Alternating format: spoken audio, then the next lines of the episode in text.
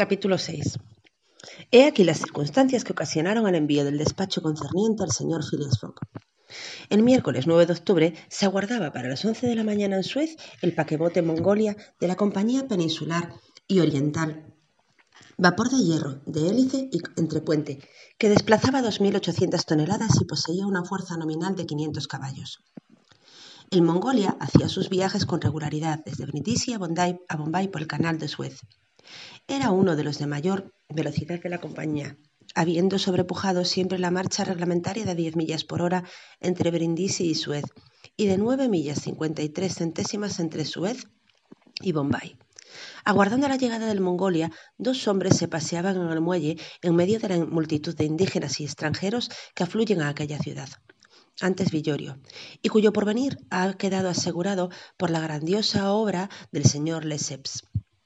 Uno de aquellos hombres era el, era el agente consular del Reino Unido establecido en Suez, quien, a despecho de los desgraciados pronósticos del gobierno británico y de las siniestras predicciones del ingenioso Stephenson, veía llegar todos los días navíos ingleses que atraviesan el canal, abriendo así en la mitad el antiguo camino de Inglaterra a las Indias por el Cabo de Buena Esperanza.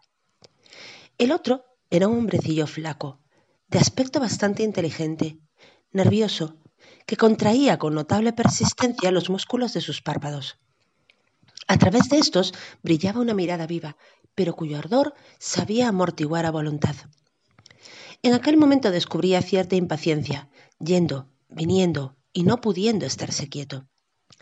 Aquel hombre se llamaba Fix, y era uno de aquellos detectives ingleses que habían sido enviados a diferentes puertos después del robo perpetrado en el Banco de Inglaterra. Debía este Fix vigilar con el mayor cuidado a todos los viajeros que tomasen el camino de Suez. Y, si uno de ellos parecía sospechoso, seguirlo, aguardando un mandato de prisión. Precisamente hacía dos días que Fix había recibido del director de la Policía Metropolitana las señas del presunto autor del robo, o sea, de aquel personaje bien portado que había sido observado en la sala de pagos del banco. El detective, engolosinado sin duda por la fuerte prima prometida en caso de éxito, aguardaba con una impaciencia fácil de comprender la llegada del Mongolia. ¿Y decís, señor cónsul, preguntó por, por décima vez, que ese buque no puede tardar? No, señor Fix, respondió el cónsul. Ha sido visto ayer a la altura de Portside, y los 160 kilómetros del canal no son nada para un andador como ese, os repito que el Mongolia ha ganado siempre la prima de 25 libras que el gobierno concede por cada adelanto de 24 horas sobre el tiempo reglamentario.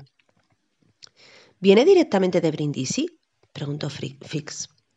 Del mismo Brindisi, donde toma el correo de Indias y de donde ha salido el sábado a las cinco de la tarde. Tened paciencia, pues, porque no puede tardar en llegar pero no sé cómo, por las señas que habéis recibido, podréis reconocer a vuestro hombre si está a bordo del Pongolia. Señor cónsul, respondió Fix, esas gentes las sentimos más bien que las reconocemos. Hay que tener olfato, y ese olfato es un sentido especial nuestro, al cual concurren el oído, la vista y el olor. He agarrado durante mi vida a más de uno de esos caballeros, y con tal que mi ladrón esté a bordo, os respondo que no se me irá de las manos. Lo deseo, señor Fix, porque se trata de un robo importante. Un robo soberbio, respondió el agente entusiasmado. Ciento cinco mil libras. No siempre tenemos ocasiones, semejantes ocasiones. Los ladrones se van haciendo muy mezquinos. La raza de los Shepherd se va extinguiendo. Ahora se hacen ahorcar tan solo por algunos chelines. Señor Fix, respondió el cónsul, habláis de tal manera que os deseo ardientemente buen éxito. Pero os repito, lo creo difícil en las condiciones en que os encontráis.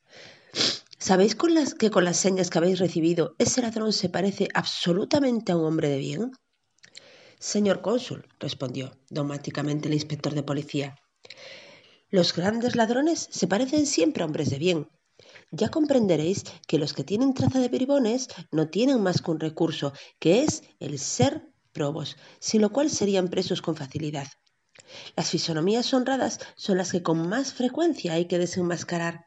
Convengo en que este trabajo es dificultoso, siendo más bien hijo del arte que del oficio. Entretanto, el muelle se iba animando poco a poco. Marineros de diversas nacionalidades, comerciantes, corredores, mozos de cordel y felas afluían allí para esperar la llegada del vapor, que no debía estar muy lejos. El tiempo era bastante hermoso, pero el aire frío, a consecuencia del viento que soplaba del este. Algunos minaretes se destacaban sobre la población bajo los pálidos rayos del sol. Hacia el sur se prolongaba una escollera de dos mil metros, cual un brazo sobre la rada de Suez. Por la superficie del Mar Rojo circulaban varias lanchas pescadoras o de cabotaje, algunas de las cuales han conservado el elegante galibo de la galera antigua.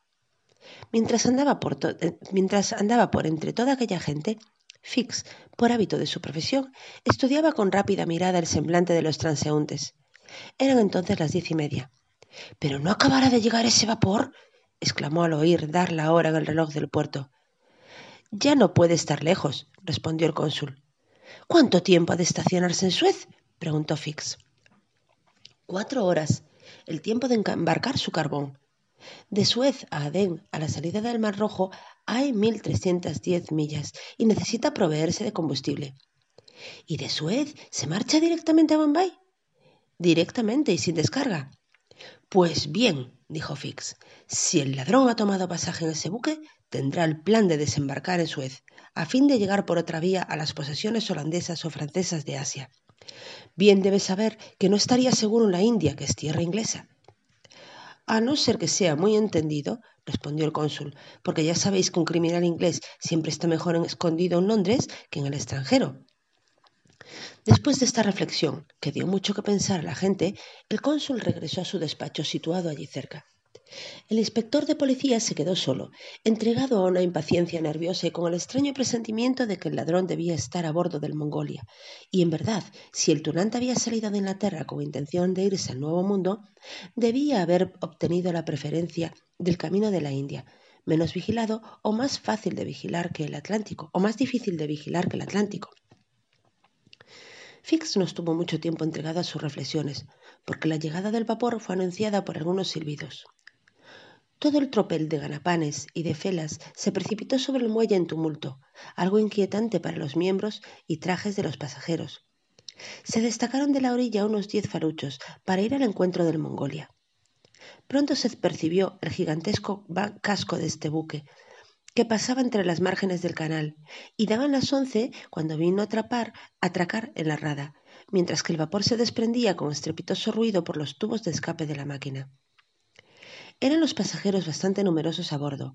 Algunos se quedaron en el entrepuente, contemplando el pintoresco panorama de la ciudad, pero la mayor parte desembarcaron, desembarcaron en las lanchas que se habían arrimado al Mongolia.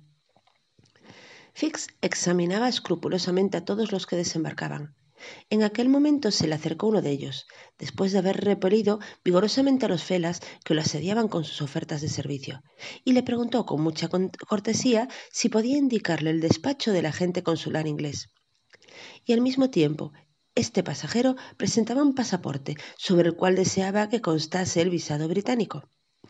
Fix tomó instintivamente el pasaporte y con rápida mirada lo leyó escapándose por poco cierto movimiento involuntario. El papel tembló en sus manos. Las, las señas que constaban en el pasaporte eran idénticas a las que había recibido del director de la policía británica.